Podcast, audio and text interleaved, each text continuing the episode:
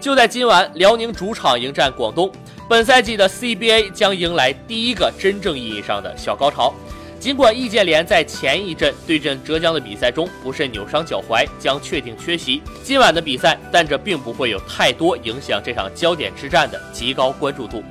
广东和辽宁是目前 CBA 积分榜头两名的球队，也是本赛季公认实力最强的球队。辽粤争霸是 CBA 本赛季的主题，这一次交锋也将是这首宏大的史诗谱写壮丽的序曲。最近三个赛季，辽宁和广东两度在季后赛中相遇，辽宁队最后都是最终的胜利者。双方的上一次碰面还要追溯到二百五十八天前的半决赛。辽宁和广东都在拥抱一个新的时代，辽宁不再是那个总决赛被广东爆脆的辽宁，广东亦不是那个在季后赛中接连被辽宁淘汰的广东。他们一个想要复制旧日霸主的荣光，另一个想要开创全新霸业的辉煌。当最终的大幕落下时，只能有一个胜利者，但每一次交手都是关乎荣誉的决战。